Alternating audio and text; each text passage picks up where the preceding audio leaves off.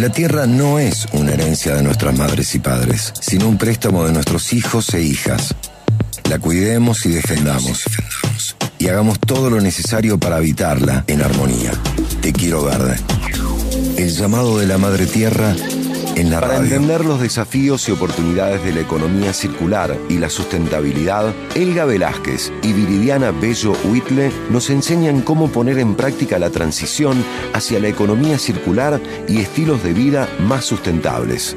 Presentamos Conexión Circular. Hola, buenas tardes a toda la audiencia de 102.3. Un saludo a todos y en especial al equipo del programa de Quiero Verde y a Mono Valente. Hoy hablaremos de un tema muy importante, el agua. Sin agua no existe la vida. Cada año se agrava más la escasez de agua. En algunos países como Emiratos Árabes utilizan la siembra de nubes para controlar este problema. En México este año se ha sufrido mucho el suministro de agua, en especial en el norte del país y en todo el mundo. Una de cada tres personas no tiene acceso a agua potable salubre. La falta de agua afecta casi más de 2.8 millones de personas en todo el mundo y al menos un mes por año les falta agua, según la ONU. Otros puntos son, por ejemplo, que el 70% del agua extraídas de ríos, lagos, mantos acuíferos se utilizan para riego. Las inundaciones y otros desastres relacionados con el agua representan el 70% de las muertes, todo relacionado a desastres naturales. La escasez de agua no solamente implica los problemas mencionados anteriormente, sino que va más allá. Ejemplo, en las cadenas de suministro,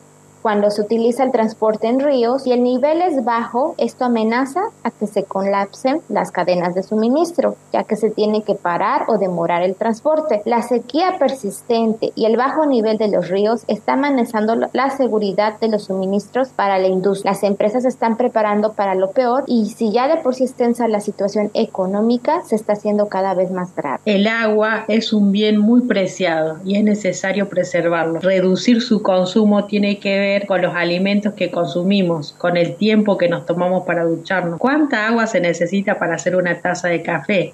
Les damos una pista es mucho más que una sola taza de café. Una taza de café requiere 132 litros de agua, según cálculos de Water Network, la red de huella hídrica, una plataforma cuyo objetivo es lograr un uso sostenible del líquido vital. Si tomamos en cuenta la cantidad necesaria de agua en toda la cadena de producción, incluyendo el agua necesaria para el cultivo del café, para procesar los, los granos, para empacarlos, para transportarlos al supermercado, es mucha agua. Así el agua, según un estudio reciente del Instituto para el Agua, el Medio Ambiente y la Salud de la Universidad de las Naciones Unidas, la mitad de los países del mundo sufrirá de escasez de agua en el 2050, sobre todo las zonas de Sahel en África así como las regiones de Oriente Medio y Asia. Por eso, muchos investigadores están desarrollando ideas originales para poder solucionar este problema. De acuerdo con un estudio del Observatorio Global de la Sequía,